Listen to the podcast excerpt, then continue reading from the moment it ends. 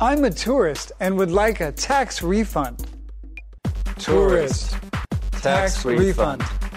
Could you show me your passport? Passport. Sure. Here you go. Okay, the total comes to 4,800 yen. The minimum charge to get a tax refund is 5,400 yen. Minimum.